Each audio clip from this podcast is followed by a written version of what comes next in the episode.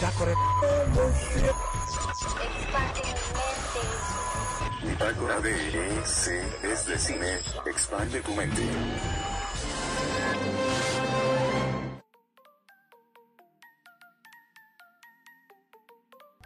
Bienvenidos sean a Bitácora de EC es de cine. Soy David. Y. Si no me conoces, me presento, soy David.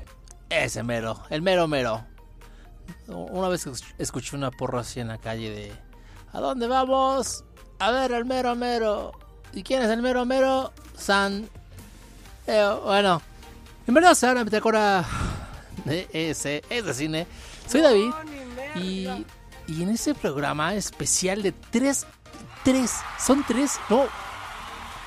Esta semana fue una semana llena de estrenos. Eh, voy a hablar nada más de tres. Eh, lo sé, lo sé. Tranquilos, tranquilos. Calmaos. Calmaos, por favor. Hubieron tres estrenos. Eh, no sabía por dónde empezar. Por dónde empezar. Quería hablar de Luca. Quería hablar de, este estreno de. Pero Luca ya pasó. Y debo de admitir que lo que pasó esta semana fue muy, muy interesante. Entonces, para aquellos que no nos conozcan, los martes son de noticias. Y los viernes de estrenos. Esta por ser una excepción. Eh, vamos a hablar de estrenos tanto de cine, de plataformas. Y hoy literal es casi casi estreno por plataforma.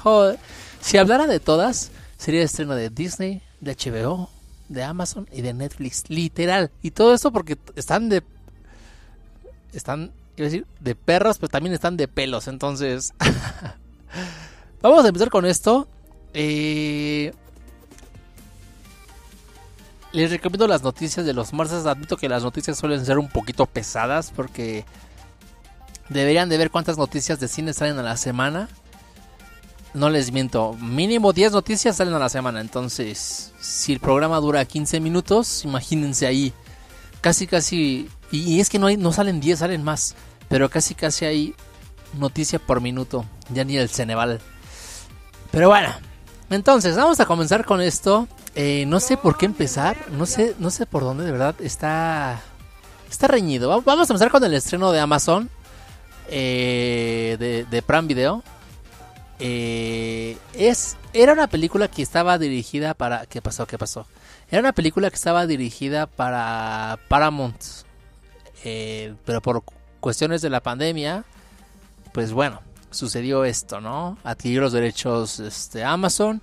De hecho, ahí en una de las hice compras en Amazon y, las cajas de cartón que te llegan con la palomita de Amazon, que muchos lo ven con forma de sonrisa y otros lo ven con otra cosa que, bueno, este, las cajas, estas cajas de color café, las dieron como ya personal, personalizadas, casi casi con la publicidad de la película. ¿Y de qué película estamos hablando? Es una nueva película que está protagonizada por el queridísimo de muchos Chris Pratt, a.k. el actor de Guardianes de la Galaxia. Y bueno, se llama The Tomorrow War. War. De Chris McCain. Salen grandes actrices. Sale, bueno, sale J.K. Simmons. Sale Yvonne Strakovaski sale Betty Gilpin, sale Sam Richardson, salen varios actores que la verdad, unas caras son familiares y otras no. ¿Y de qué va la película? La película va de monstruos alienígenas, donde Chris Pratt es un biólogo medio frustrado, el cual eso no es lo más relevante en cuanto a su arco en la historia, a comparación de que él sirvió en Irak. O sea, el vato le sabe.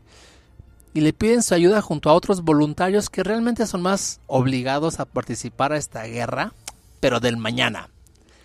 Y el mañana se sitúa en el 2051.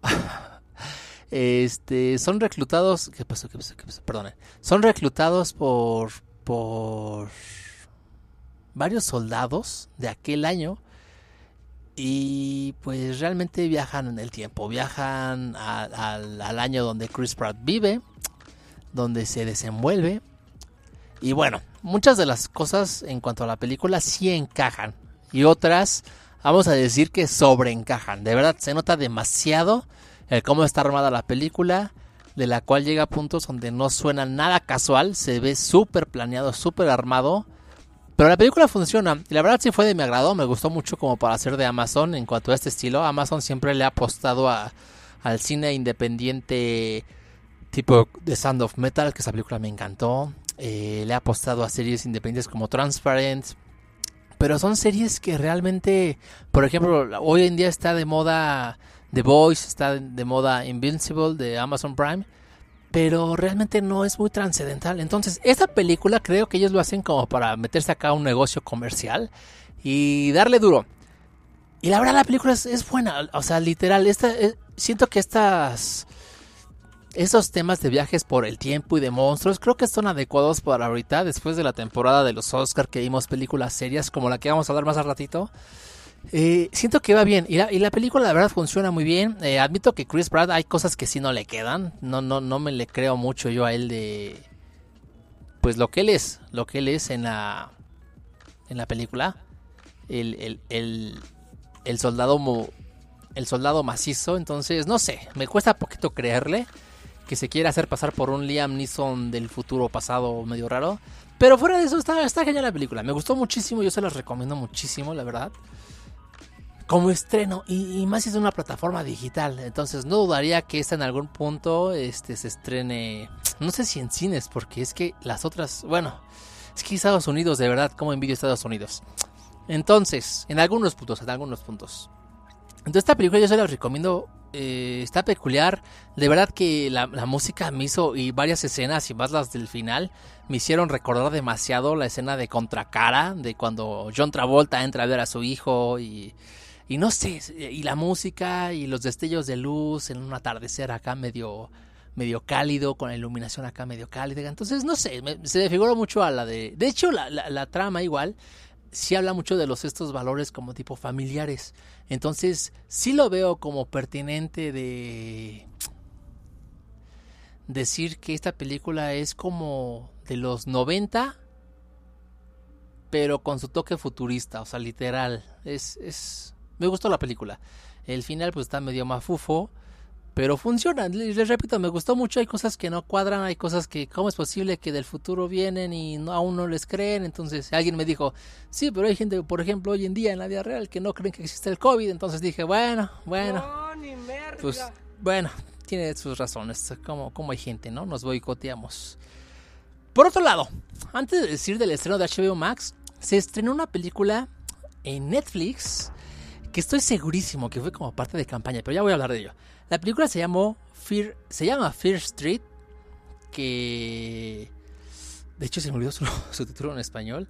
Según yo era, como la pesadilla, um, no, no me acuerdo cómo se llama. Ahorita, les explico cómo se llama. Ah, aquí está. La calle del terror. Entonces sí tiene título directamente traducido. Netflix este, le llamó a esta temporada Julio, Julio Win para aquellos desesperados que no esperan al Halloween. ¿Y de qué va esta película? De hecho sale la hija de Ethan Hawke, sale Maya Hawke, que la verdad pues su aparición es más un cameo que una participación completa. Y la misma película dice que es como un homenaje a varias películas tipo Halloween, tipo tipo Scream. Entonces no dudaría que, así como con Stranger Things, que quisieron hacer un homenaje a las de It, a las de los Goonies, de todas aquellas de aquel entonces, este, quisieron hacer, creo que algo similar con esto. Que bueno, la película en realidad es un cliché en muchos sentidos, ya que narra la historia de, vamos a decir que unos asesinos, quienes por una profanación accidental quieren matar a un aparente grupo de amiguitos. Y la verdad, solo esto los lleva a... Sin dar mucho spoiler, esta es la película realmente. Y en la película sí cae en el cliché de que Siempre vemos en películas como ya repetí, repetí Scream o Halloween, se dan cuenta es lo mismo, un enmascarado que camina lento y asesina a un grupo de personas.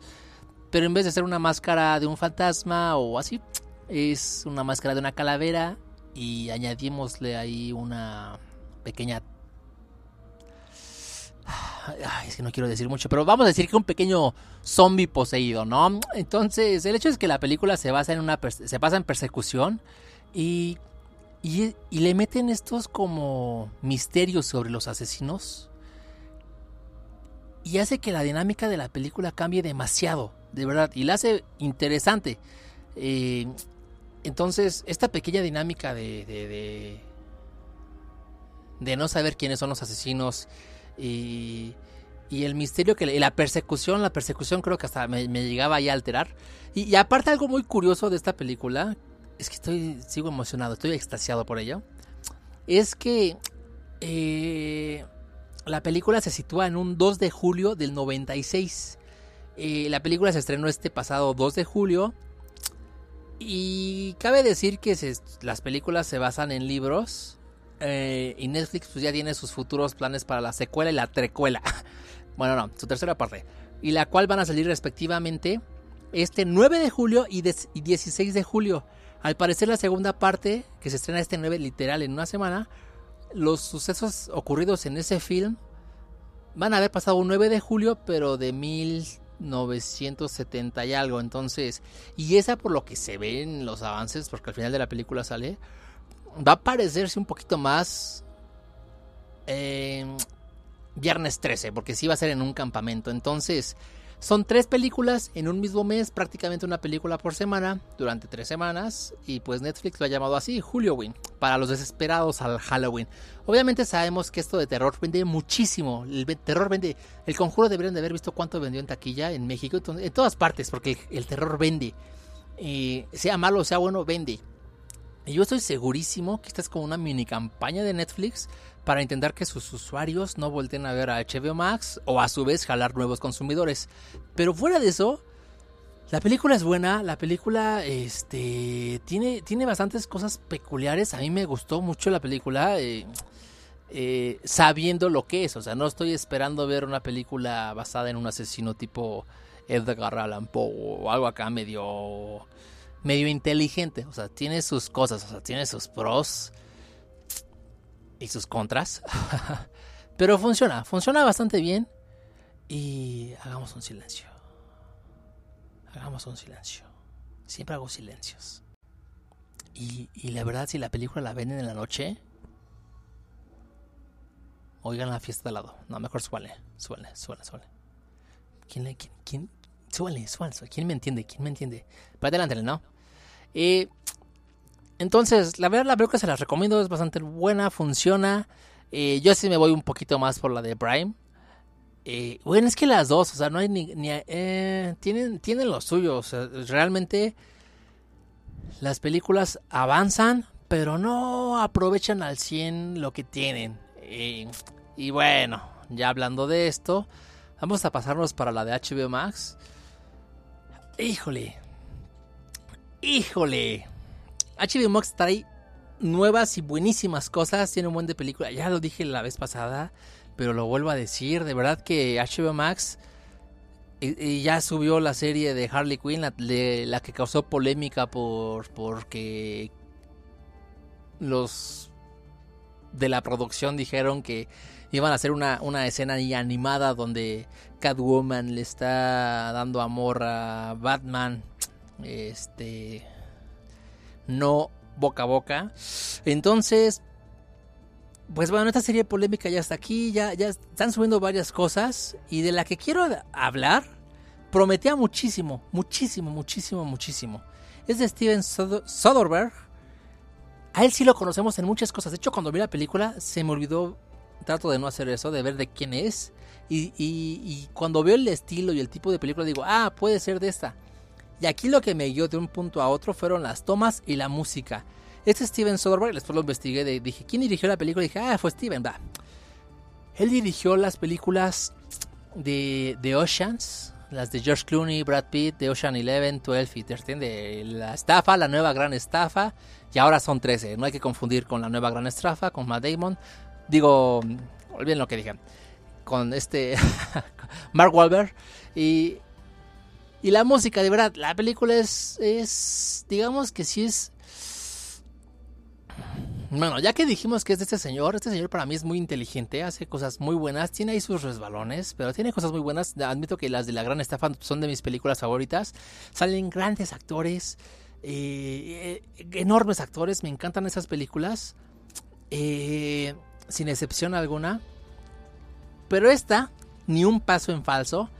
Quien trae de vuelta con... De hecho, la semana pasada igual di esta noticia de que este director quiere hacer otra película de los Oceans, de la otra estafa.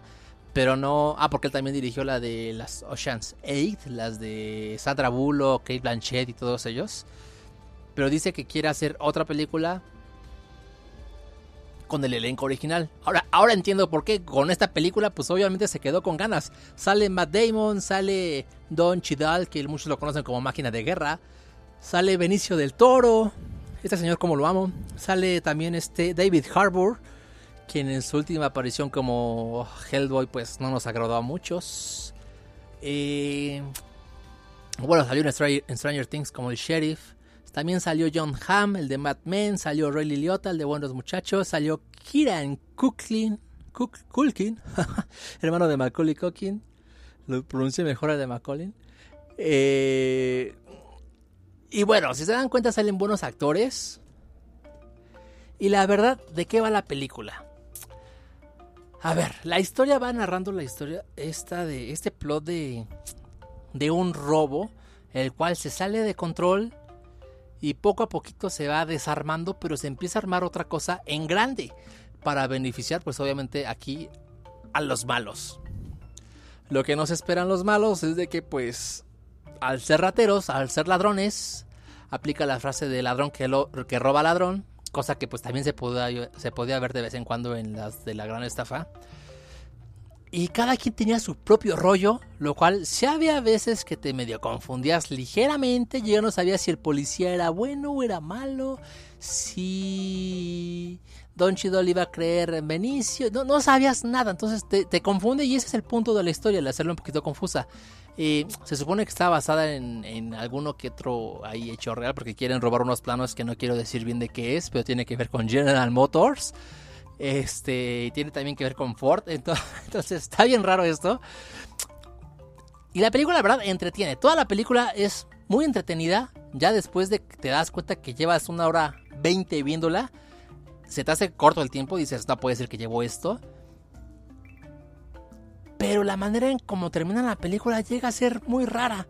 No, no, los actores no los aprovechan al 100. Riley Liotta ahí. También no sé si fue su homenaje como a buenos muchachos. Eh, no, no sé, no sé, no sé qué pasó con el cajuelazo. Es, no, no sé. Eh, John Hamm. John Hamm es uno de los estos grandes de.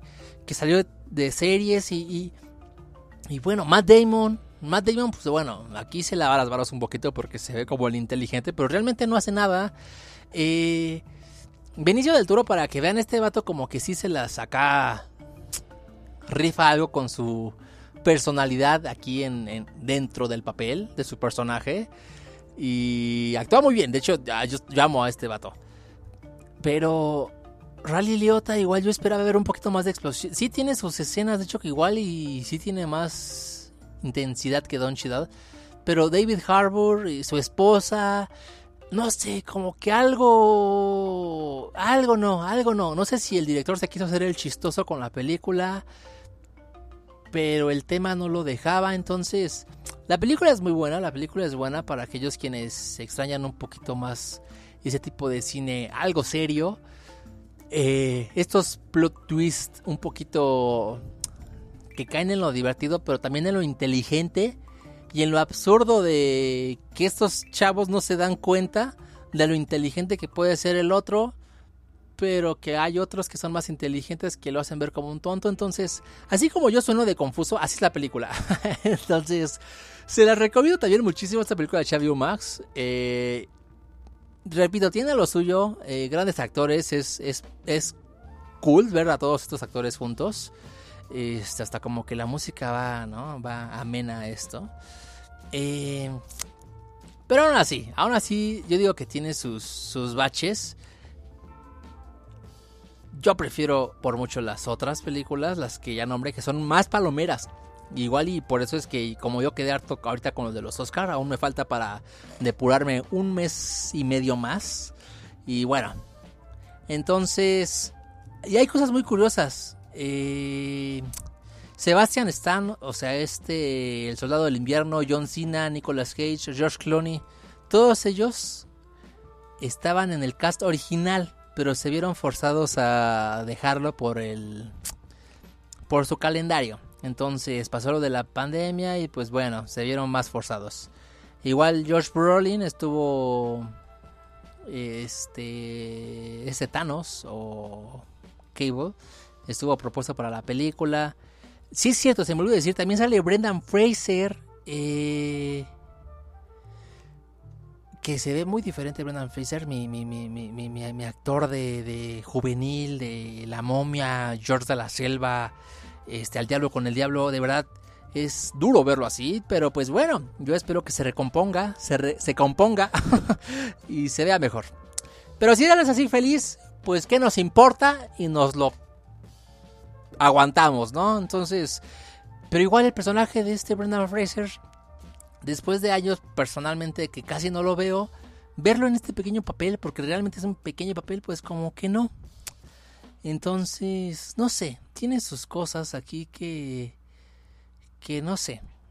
Algo igual lindo para, para esto es que, que esta película reunió de nuevo a Don Cheadle y Matt Damon, ya que ellos trabajaron en la de los Oceans. Y varios han trabajado juntos. De hecho, este, Matt Damon y Brendan Fraser trabajaron en el 92. Brendan Fraser y Don Cheadle trabajaron en el 2004 en, en Movie Crash. Y bueno, entonces ya me alargué mucho con esta película. Ustedes véanla. No sé si se escuchó feo o no, pero ustedes véanla. Es que moví aquí el micrófono. Véanla y ahí me dicen qué tal. Entonces, Espero no me haya alargado muchísimo, pero era necesario desahogarme de todo esto. Entonces, soy David y nos estamos viendo la próxima. Nos vemos el martes, el martes de noticias. La película de HBO Max me parece que va a salir de la precuela de la serie aclamada del Padrino interpretada por el mismísimo hijo de James Gandolfini, quien era Tony Soprano. Wow, wow. Del padrino dije, no, ¿verdad? De los Soprano. Precuela de los Soprano. Película. Entonces, ahora que ver. Quiero, quiero, quiero hablar mucho de esta noticia, pero ya estaremos hablando de ella. Entonces, espero les haya gustado. Y si no, ya saben qué hacer. Nos vemos. Hasta la próxima. Escúchenos. Y tengan paz. Y sepan de dónde vienen, ¿no? Ahí se ven. Hasta la próxima.